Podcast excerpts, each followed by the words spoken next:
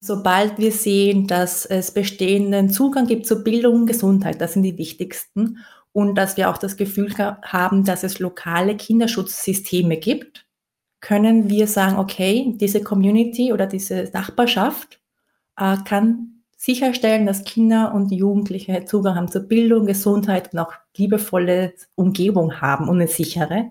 Und dann können wir mit unseren Sozialarbeiterinnen und Psychologinnen und Expertinnen quasi in die nächste Community gehen, die eben diese Unterstützung braucht.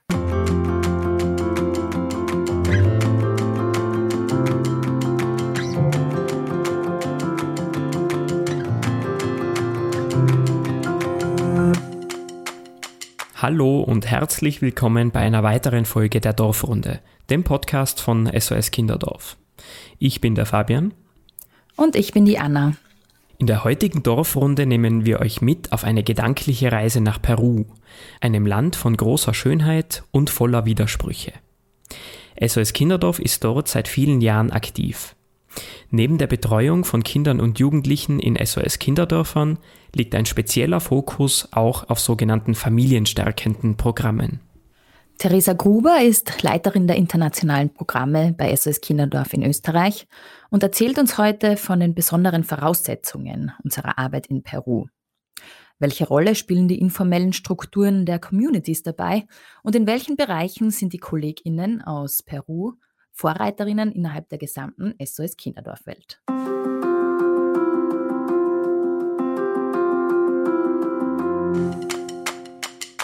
Ja, hallo, liebe Theresa. Danke, dass du dir die Zeit nimmst für unseren Podcast.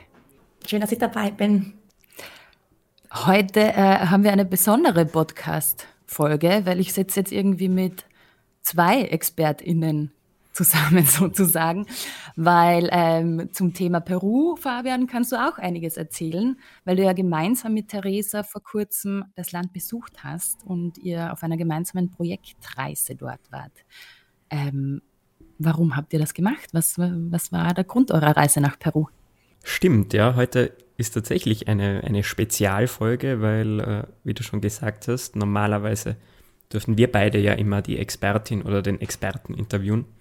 Und ich bin weit davon entfernt, sicher Peru-Experte zu sein, aber du hast recht, ich kann ein paar persönliche Eindrücke schildern von unserer Projektreise. Die Theresa und ich, wir waren äh, im Sommer 2022 in Peru ähm, die Theresa im Rahmen eines Monitoring-Besuchs. Da kann sie uns sicher gleich noch ein bisschen was dazu erzählen.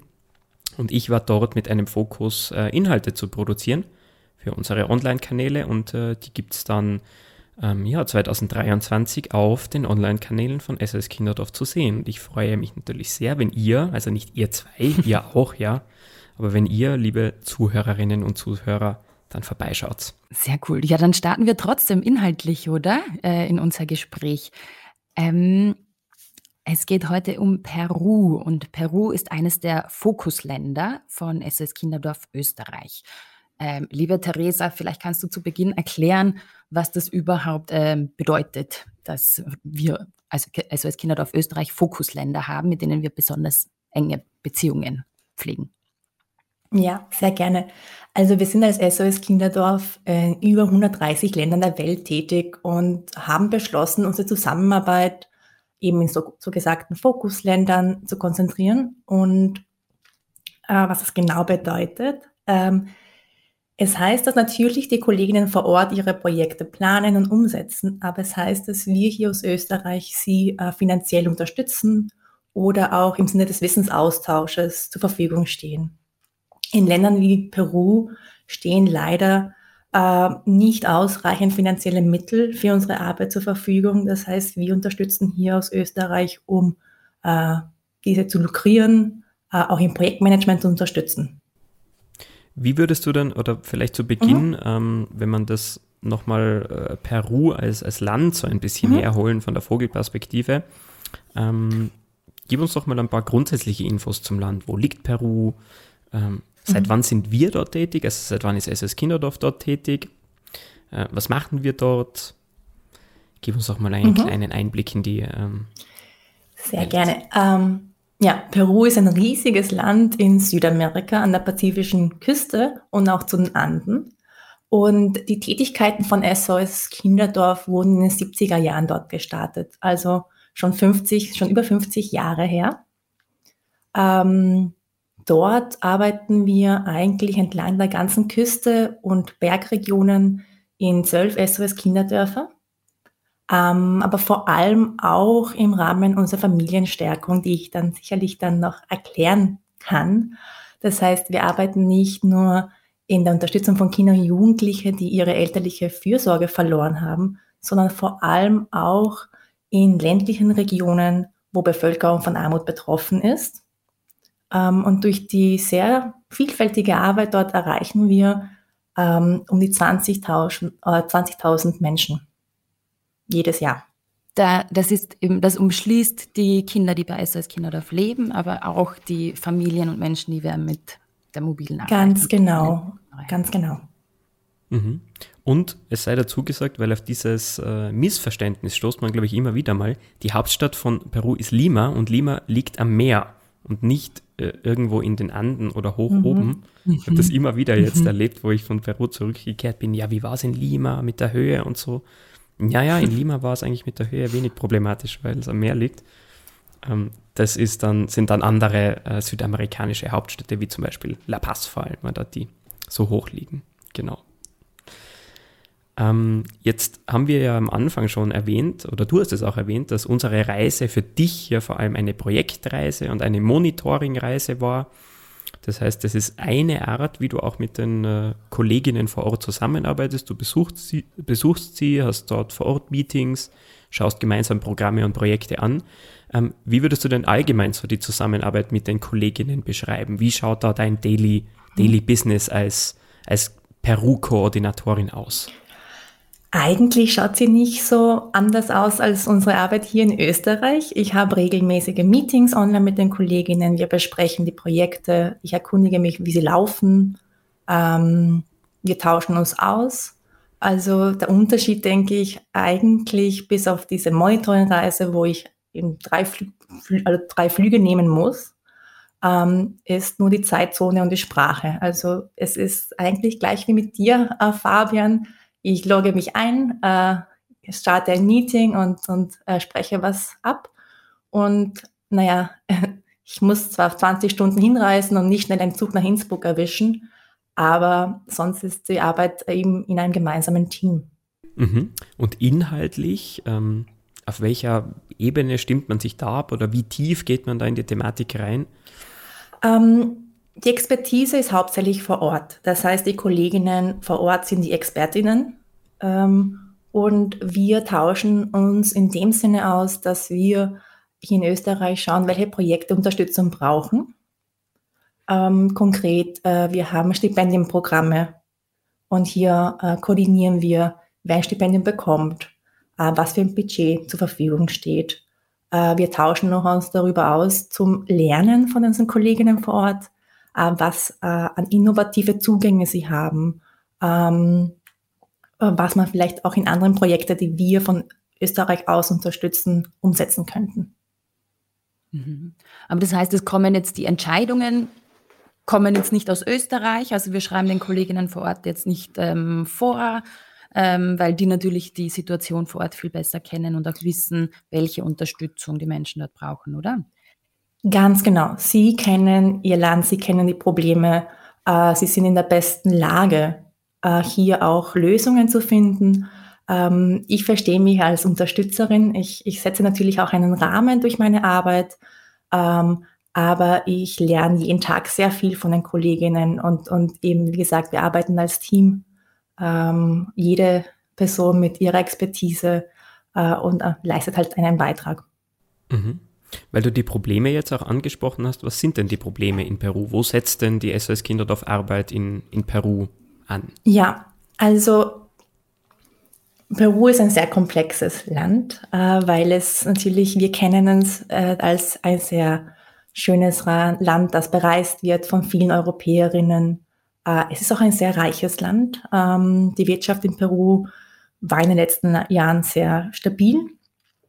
Dennoch äh, ist die Armut eigentlich das größte Problem, das es noch in Peru gibt, vor allem in den ländlichen Gebieten. Dort ist das Problem der Familien, dass sie nicht ausreichend Einkommen haben, dass der Zugang äh, zu öffentlichen Einrichtungen wie Schulen, Kindergärten, äh, Krankenhäuser nicht gegeben ist. Sei es, weil sie einfach, weil es sie nicht gibt oder weil die Leute sehr abgelegen wohnen und äh, der Weg dorthin einfach sehr schwierig ist. Genau. Und meine, wenn wir von Armut, Armut ist nicht nur, also ist ein großer Faktor, der natürlich Auslöser ist von vielen anderen sozialen Problemen. Ähm, eben äh, Kriminalität gibt es in den Städten sehr stark in Peru. Ähm, Gewalt, vor allem Gewalt in der Familie, ähm, die natürlich durch unterschiedliche Faktoren ausgelöst wird. Ähm, und ähm, diese allgemeine Armut, ähm, vor allem in der Familie, mit der wir arbeiten, auch mit, der, mit den Chancen, die äh, junge Menschen und junge Familien haben in Peru. Und was diese Armut betrifft, das war auch mein persönlicher Eindruck zumindest, ähm, ist, dass einfach die Schere sehr groß ist. Also mhm. oft, dass der Übergang von, äh, man sieht es ja auch oft in den Vierteln, wo man unterwegs ist, wenn man durch Lima fährt oder auch in anderen Städten ist. Ähm, es geht oft sehr schnell, dass man so von florierenden, äh, touristischen auch äh, Innenstädten rauskommt in die Peripherie, wo es dann auch ganz anders ausschaut. Also diese, diese Schere ist mir sehr, sehr stark in Erinnerung geblieben auch. Genau, diese Peripherien sind in Peru auch bedingt von der Geschichte. Äh, bis in die 2000er Jahren äh, gab es eine sehr starke politische Gewalt in den ländlichen Gebieten. Das heißt, viele Leute ähm, aus den ländlichen Gebieten sind in die Städte geflüchtet, um Sicherheit zu suchen. Das heißt, Städte sind auch so gewachsen mit informellen äh, mhm. Siedlungen, die eben ähm, spontan entstanden sind, ohne Städteplanung. Das heißt, da gibt es auch eben, der Zugang zu den ganzen öffentlichen Einrichtungen gibt es dort nicht oder noch nicht. Und genau in diesen Gebieten, wenn ich es richtig verstanden habe, ist ja echt SS Kinderdorf auch ähm, sehr aktiv. Wie schaut denn unsere Arbeit dort aus? Also wie, wie äh, kann man diese Menschen gut unterstützen? Mhm. Also ich habe vorhin erwähnt, dass wir an zwölf Standorten in ganz Peru tätig sind. Dort gibt es auch die Betreuung von Kindern und Jugendlichen. Aber wir setzen ganz stark in der primären Prävention an. Das heißt, in genau diesen Peripherien zu arbeiten und äh, sehr weitflächig überhaupt zu verhindern, dass äh, Kinder und Jugendliche in eine Risikosituation kommen. Das kann so ausschauen, indem wir ganz stark mit Kindergärten und Schulen zusammenarbeiten. Äh, wir machen aufsuchende äh, Sozialarbeit sozusagen, gehen in die Dörfer rein, schauen, was gebraucht wird, ähm, erarbeiten Maßnahmenpläne für einzelne Familien, aber auch für das ganze Dorf sozusagen. Mhm. Ähm, das heißt, großteils unserer Arbeit dort ist eine mobile Familienstärkung, ähm, die in die Communities, also in die Dörfer geht, um dort Unterstützung zu leisten. Mhm. Und die schaut eben von Community zu Community, von Region zu Region immer anders aus. Das ist mir auch äh, ganz stark klar geworden im Rahmen unserer Projektreise, dass eben so diese eine Erklärung, was ist mobile Familienarbeit, was ist Familienstärkung, die ist teilweise gar nicht so einfach. Ähm, zu machen oder das ist gar nicht so einfach zu erklären, weil eben individuell die Settings immer bewertet werden vor Ort. Aber kannst du vielleicht doch mal, weil das ist mir so in Erinnerung geblieben, ähm, ich glaube am zweiten Tag unserer Reise, da waren wir in Callao, das ist eine ähm, Stadt direkt, die was an Lima grenzt, der internationale Flughafen ist in Callao. Ähm, da haben wir eine Suppenküche besucht äh, über der Suppenküche ist der Kindergarten und daneben auch so eine Kindertagesbetreuungsstätte. Kannst du mal vielleicht an diesem Setting versuchen zu erklären, wie so eine Community-Arbeit äh, ausschauen kann und welche Infrastruktur dann auch unterstützt äh, und vielleicht sogar erschaffen wird von SS Kinder. Genau. Es ist was sehr Eigenes für Peru und für die Anden, dass es bereits ähm, so Strukturen vor Ort gibt, diese Community-Strukturen. Das heißt, wir setzen dort an und unsere Arbeit äh, schaut dann so aus, dass Sozialarbeiterinnen und Psychologinnen aus dem SOS-Team äh, dorthin gehen, ähm, sich erkundigen, wer die Entscheidungsträgerinnen in der Community sind und gemeinsam mit der ganzen Community entscheiden, okay, braucht die Unterstützung, welche Unterstützung braucht es? Und gemeinsam wird eben beschlossen, okay, es gibt ein Problem mit mangelnder Ernährung oder mangelndem Zugang zu Bildung für Kinder und Jugendliche. Und dann bauen wir das gemeinsam mit der Community auf. Zum Beispiel die Suppenküche. Das ist eigentlich eine Initiative der Mütter von vor Ort, die aber Unterstützung brauchen. Ne? Das heißt, die kriegen sehr kleine, muss man sagen, auch monetäre Unterstützung, damit sie alle Lebensmittel kaufen können und bekommen Trainings ähm, zu Hygiene in der Küche, zu nahrhaften Lebensmitteln, zu Kinderernährung und so weiter, damit eben diese Suppenküchen genau unsere Zielgruppe, also quasi die eben, eben diese Bedürfnisse von unserer Zielgruppe decken können. Dann gibt es eben den Bedarf an Bildung. Gemeinsam mit dem Kindergarten und auch mit den Eltern vor Ort wird bestimmt, dass zum Beispiel der Kindergarten Renovierungen braucht, dass die Pädagoginnen vor Ort Schulungen brauchen, ähm, zum Beispiel in der liebevollen Pädagogik nennt man das auch in Peru oder in der gewaltfreien Erziehung für die Eltern. Und dann gibt es eben, das ist das Dritte, was es in Callao da gab, war auch die Nachhilfe, die Betreuung nach der Schule. Viele der Eltern arbeiten natürlich ähm, und die Kinder brauchen da Nachhilfe und eine Betreuung. Und die wird wieder in Zusammenarbeit mit den Eltern und Nachbarinnen organisiert. Das heißt, wir können beitragen durch Material, vielleicht durch ähm, eine Entschädigung für die Person, also es ist dann kein Gehalt, sondern ein bisschen so eine Entschädigung äh, für den Arbeitsaufwand für die Person, die da auf die Kinder aufpasst. Und die Eltern tragen auch dann bei. Und so äh, gibt es eben von der öffentlichen Hand auch, also vom Bildungsministerium, von SOS Kinderdorf und vor allem aber auch äh, von Eltern und Nachbarinnen hier eine Unterstützung. Klingt total schön. Also ihr unterstützt diese nachbarschaftliche Hilfe eigentlich, die scheinbar sehr in der, in der Gesellschaft ohnehin verwurzelt ist. Ganz genau, ja. Mhm. Würdest du eigentlich sagen, weil äh, fast alle dieser, du hast es erwähnt, so diese Meinungsführerinnen äh, in den Communities oder Lieder Communitaria, das war der, war der Ausdruck, oder? Ähm, das waren alles Frauen. die wir besucht haben und kennengelernt haben. Ist es ein Zufall oder ist es auch wirklich so, dass oft eben Frauen und äh, Mütter da diese Funktion in den Communities übernehmen? Das ist kein Zufall. Äh, Männer sind meistens äh, Tageslöhner und müssen tagsüber einfach schauen, dass sie auch ein Einkommen haben. Und äh, das lässt eben auch Mütter und Frauen, es sind nicht nur Mütter, es sind manchmal auch ältere Frauen in der Community oder auch alleinstehende Frauen, die sich für die Community einsetzen, ähm, dass ähm, die die Verantwortung, aber eben auch diesen, dieses Anführen der Community und Gestalten übernehmen. Ja? Ähm, die sind, äh, wie eigentlich auf der ganzen Welt, es sind natürlich hauptsächlich Frauen, die für die Care-Arbeit zuständig sind.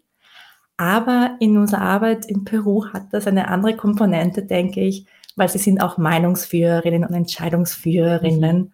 äh, weil sie eigentlich dadurch, dass sie die Suppenküchen koordinieren und viele Angebote, haben sie eigentlich viel Entscheidungsmacht.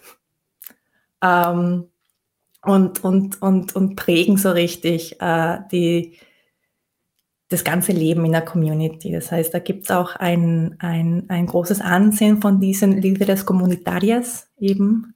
Ähm, die haben auch eine Funktion in, in den, also offizielle Funktionen in den Communities, die auch als Vereine manchmal organisiert sind.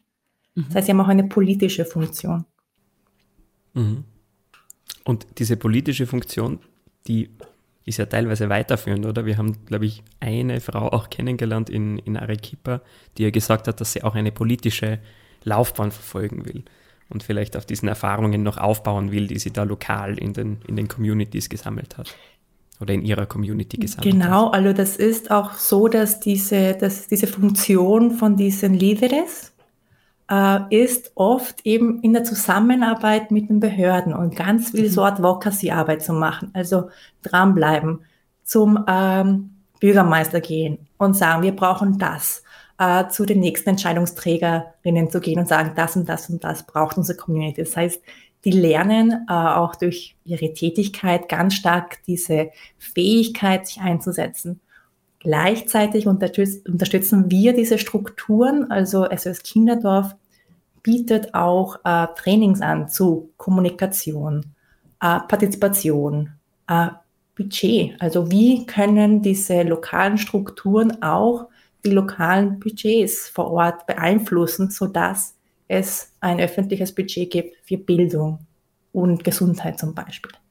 Und all das soll irgendwann äh, mittelfristig ja auch dazu führen, dass SOS Kinderdorf sich aus solchen Communities zurückziehen kann, richtig? Also dass die Arbeit von SOS Kinderdorf da gar nicht mehr gebraucht wird im Idealfall, weil sich eben die Communities ähm, selbst dann so erhalten können. Und das passiert auch regelmäßig. Also mhm. ähm, sobald wir sehen, dass es bestehenden Zugang gibt zur Bildung und Gesundheit, das sind die wichtigsten, und dass wir auch das Gefühl haben, dass es lokale Kinderschutzsysteme gibt, ähm, können wir sagen, okay, diese Community oder diese Nachbarschaft äh, kann sicherstellen, dass Kinder und Jugendliche Zugang haben zur Bildung, Gesundheit und auch liebevolle Umgebung haben und eine sichere. Und dann können wir mit unseren Sozialarbeiterinnen und Psychologinnen und Expertinnen quasi in die nächste Community gehen, die eben diese Unterstützung braucht.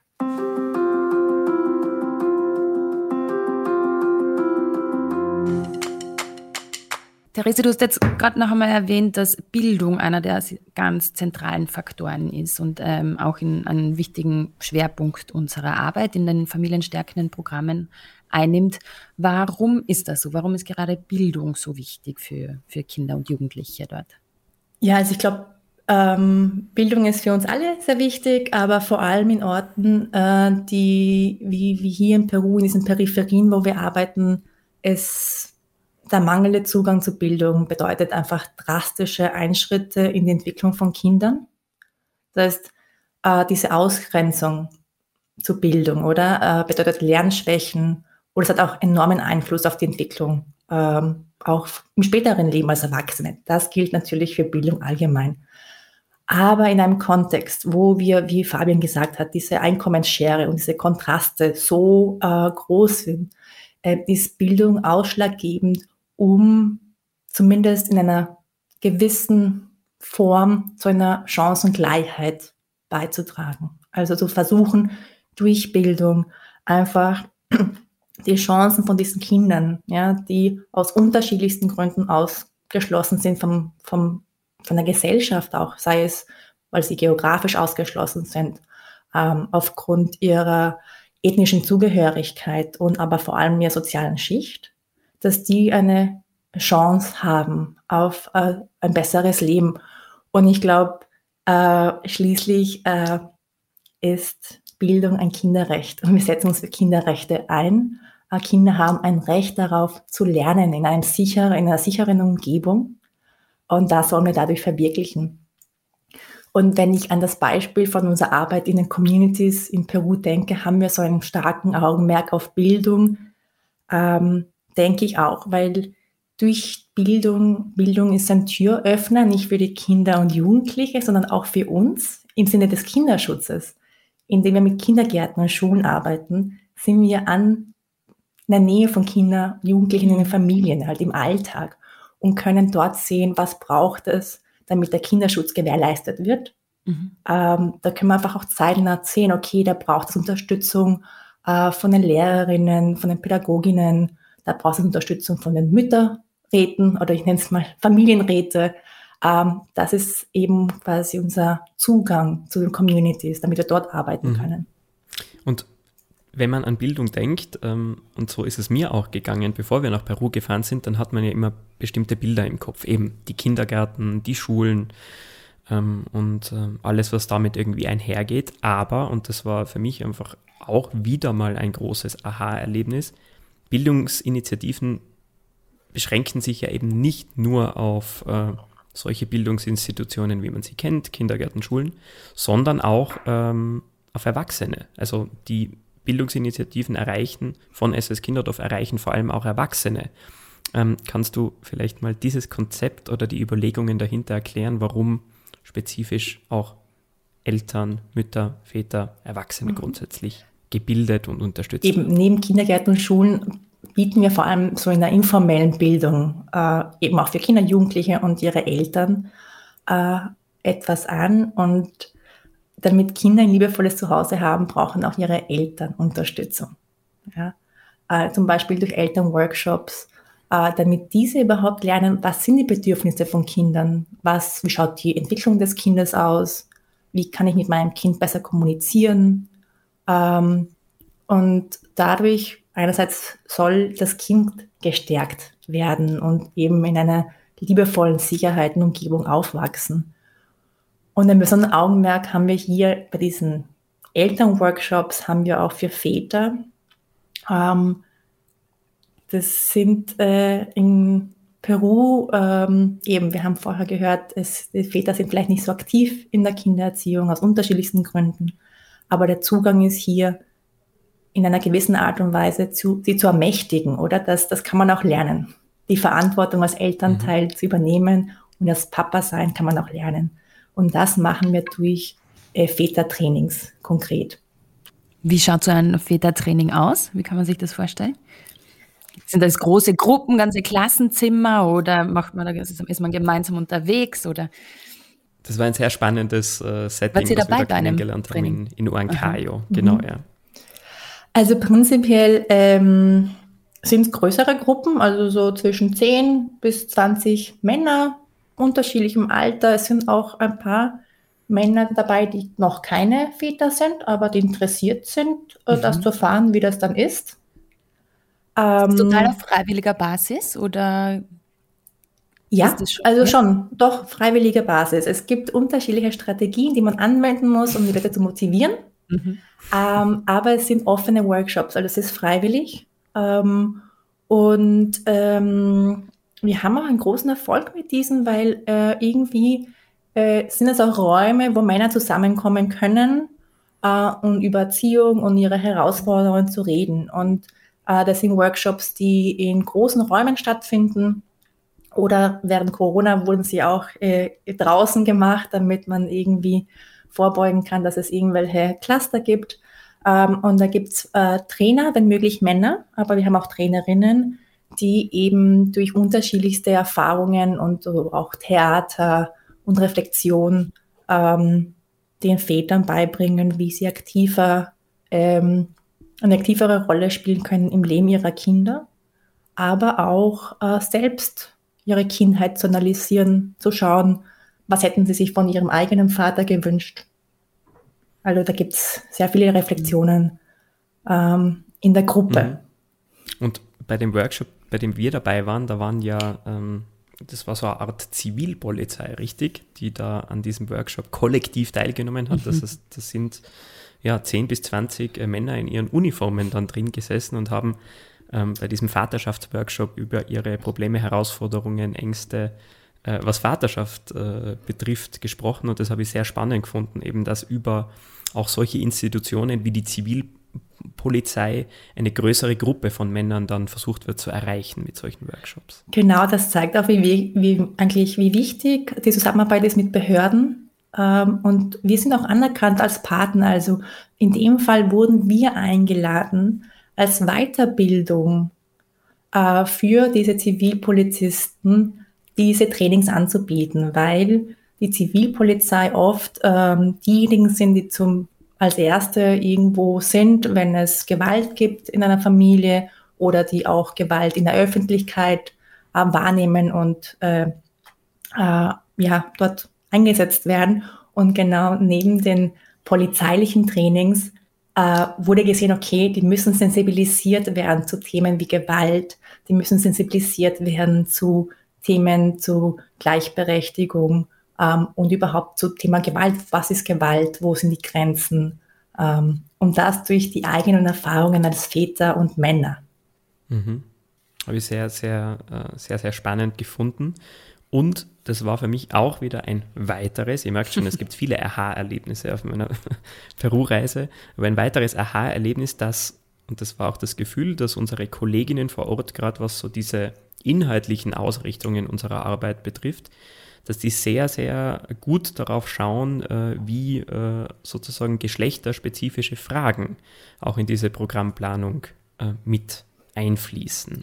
Wie nimmst du denn das aus Programmsicht so wahr, Theresa? Welche Rolle spielen denn äh, Genderfragen bei der Programmplanung und inhaltlichen Ausrichtung dieser mobilen Familienarbeit oder familienstärkenden Nicht Arbeit? Nur in der Familienstärkung. Also das Thema aktive Vaterschaften, neue Maskulinitäten und äh, Gender Equality allgemein ist ein Qualitätsstandard in Peru. Das heißt, alle Angebote, die wir in Peru umsetzen und entwickeln, müssen das berücksichtigen und Maßnahmen setzen.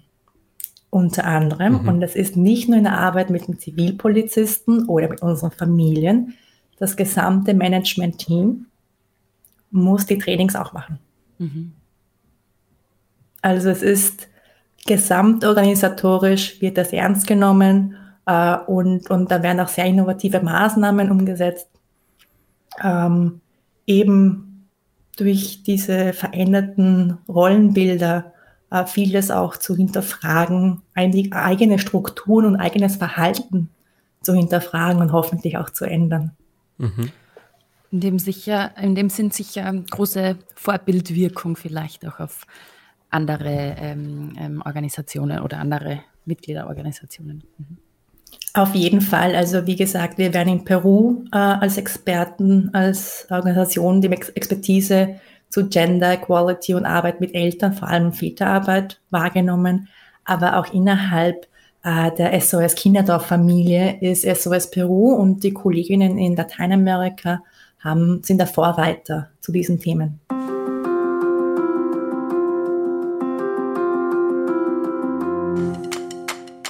Dann machen wir vielleicht noch einen kurzen ähm, Exkurs, weil du vorher gesagt hast, dass während Corona ähm, zum Teil äh, auch diese Workshops zum Beispiel ähm, ähm, ein bisschen angepasst werden mussten, dass man, dass man die Örtlichkeit nach draußen verlegen hat mussten. Ähm, Corona hat ja auch Peru sehr stark getroffen. Ähm, wie, wie, wie spürt man das denn jetzt noch? was sind da die Nachwirkungen vielleicht noch? Ja, also einerseits unmittelbar in unserer Arbeit sind sehr viele Kinder verwaist oder haben äh, zumindest äh, ein Elternteil verloren oder eben die Großeltern, die oft auf die Kinder aufpassen. Das heißt, es haben viele Kinder ihre elterliche Fürsorge verloren und mussten äh, entweder in alternative Betreuung aufgenommen werden oder eben durch äh, Familienstärkung halt in, in so Familien in Krisensituationen unterstützt werden. Einerseits das hat man ganz stark gemerkt, das merken wir jetzt noch immer, weil diese Familien und diese Kinder noch immer Unterstützung brauchen. Ähm, 50 Prozent der Bevölkerung in Peru hat keinen Zugang zu Internet. Das heißt, die Schulen waren jetzt zwei Jahre lang geschlossen. Äh, Homeschooling äh, ist eigentlich oder war für Großteil der Kinder und Jugendlichen nicht möglich. Das heißt, zwei Stunden, äh, zwei Jahre äh, kein Besuch in der Schule und sehr schwierigen Zugang überhaupt zu Bildung.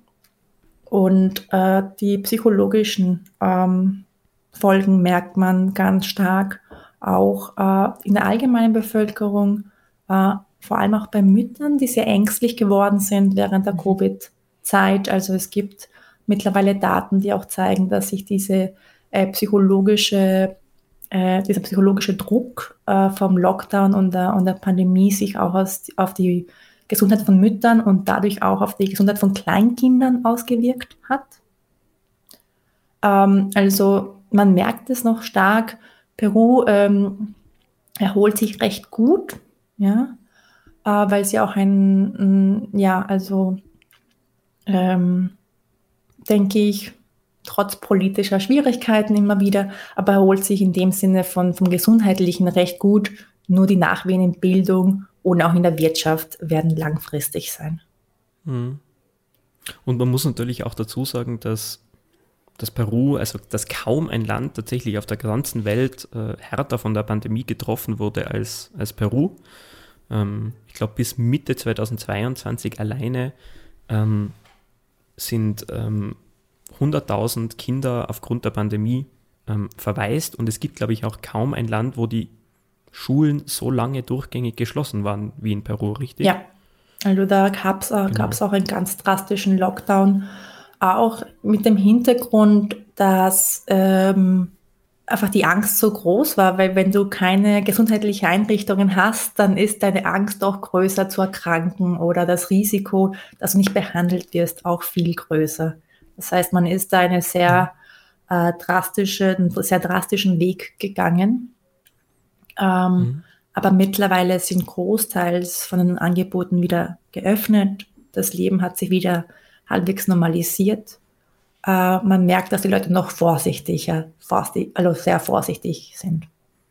Und was das, da schließt sich auch der, der Kreis wieder zur Bildung. Ich kann mich sehr gut erinnern, wie uns eine Lehrerin in Lima erzählt hat, dass äh, eben während dieser Zeit, wo die Schulen geschlossen waren, dass äh, viele Schulen schnell reagiert haben und versucht haben, natürlich auf Online-Unterricht irgendwie umzustellen, aber dass eben für viele Familien alleine Zusatzmengen zu kaufen fürs Internet, die notwendig waren, ähm, nicht möglich war.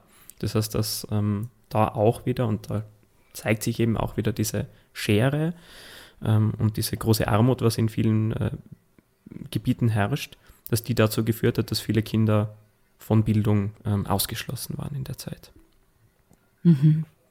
Aber wie gesagt, also du sagst auch, und das, das ist auch das, was ich mitgenommen habe, ich habe schon das Gefühl, dass da jetzt wieder ähm, ja, ein Aufwind zu spüren ist und sich das Land und die Menschen langsam ähm, ja, von dieser ganz schwierigen Phase auch, auch ähm, erholen.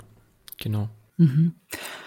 Ja, danke euch. Das sind ganz, ganz spannende ähm, Eindrücke, die ihr da mit uns geteilt habt. Ähm, bin auch jetzt sehr fasziniert von ähm, gerade auch der, der Arbeit, die SOS Kinderdorf dort leistet, wie, wie vielfältig die einfach ist, wie flexibel die auf, auf die unterschiedlichen Bedürfnisse der Menschen eingeht und wie, wie fortschrittlich ähm, die Arbeit tatsächlich ist, jetzt auch innerhalb der SOS Kinderdorf-Familie. Vielleicht äh, wollen wir abschließen noch mit ein paar persönlichen ähm, ähm, Eindrücken, wenn ihr wollt. Ähm, Fabian, du hast schon, schon von so vielen Aha-Momenten jetzt gesprochen. Was wird dir denn so, gibt es vielleicht ein Ereignis, das dir ganz besonders in Erinnerung bleiben wird, wenn du an deine Reise per, nach Peru zurückdenkst? Hm, also da sind natürlich viele Eindrücke, werden da präsent, wenn man sich da, wenn man da zurückdenkt an die Reise. Ähm, aber sicherlich eines der spannendsten Erlebnisse war der Besuch einer Familie in ähm, Huancayo. Ähm, das ist auch eine, eine, eine Stadt in, in Peru. Und da haben wir eine Familie besucht, die ähm, sehr stark noch ähm, sozusagen indigen verwurzelt ist, auch in ihrem Alltag in dem, was sie praktizieren daheim, wie sie kochen. Ähm, und da haben wir einen Nachmittag verbracht, inklusive Essen, eben dort.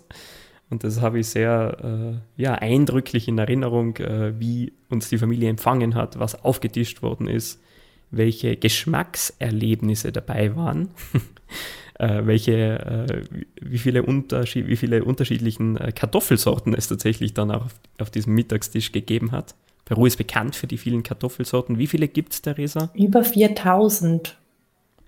Wahnsinn, ja. Genau. Und dann sozusagen jeweils mehlig und speckig, oder? Das heißt 8000. ähm, nein, ich weiß es nicht, aber das ist auf jeden Fall sehr, sehr eindrücklich in Erinnerung geblieben, dieses Essen.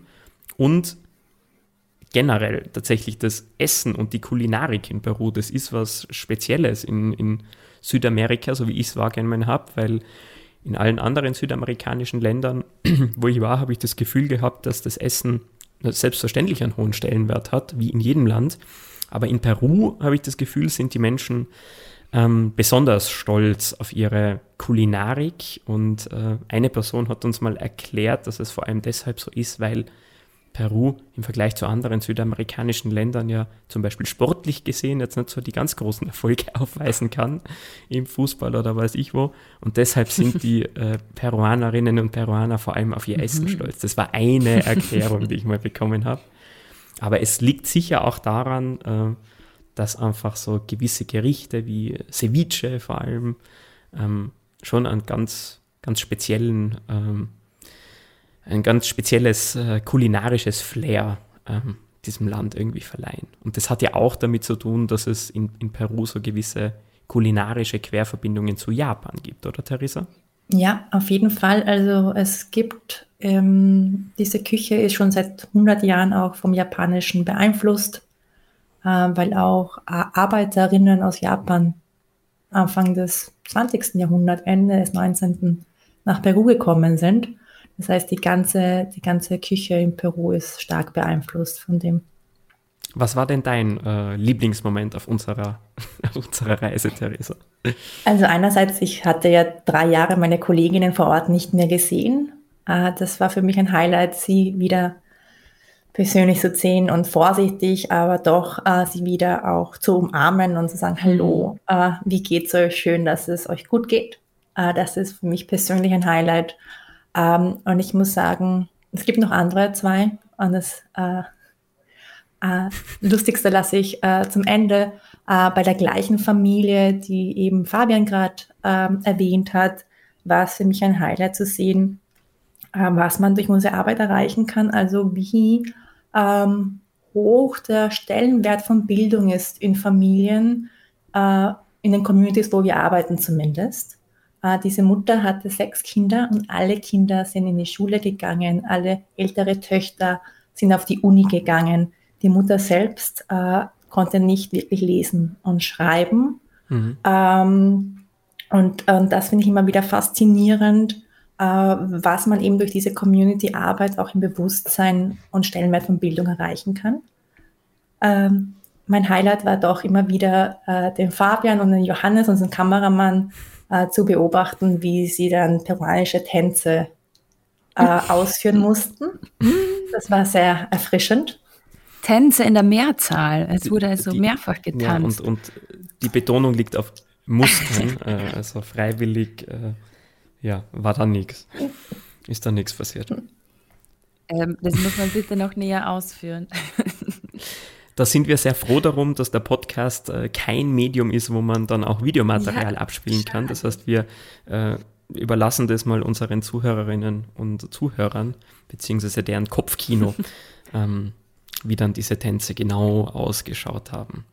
Aber ja, wenn es äh, euch da draußen, liebe Zuhörerinnen und Zuhörer, interessiert, vielleicht gibt es die eine oder andere Szene dann im Videomaterial, das wir äh, mitgebracht haben das es dann äh, 2023 auf den Online-Kanälen von SOS Kinderdorf gibt. Also vielleicht ein Grund mehr, da mal reinzuschauen. Ja, ich schaue mir das auf jeden Fall an und bin schon sehr gespannt. Äh, danke. Oder eigentlich ein Grund weniger, wenn ich jetzt drüber nachdenke. Es ist eigentlich ein Grund weniger, weil unsere Tänze tatsächlich teilweise wie Unfälle ausgeschaut haben. Das war sicher nicht so, so schlimm. Theresa, was sagst du? Ich habe gesagt, sehr erfrischend. Na schau. Sehr gut. Na gut, dann äh, sage ich nochmal Danke euch beiden ähm, fürs, fürs Teilen dieser sehr spannenden Informationen und auch eurer persönlichen Eindrücke, Eindrücke von Peru. Ähm, und ja, sag danke fürs Gespräch. Danke. Danke, Theresa. Danke, Fabian. Danke, Anna.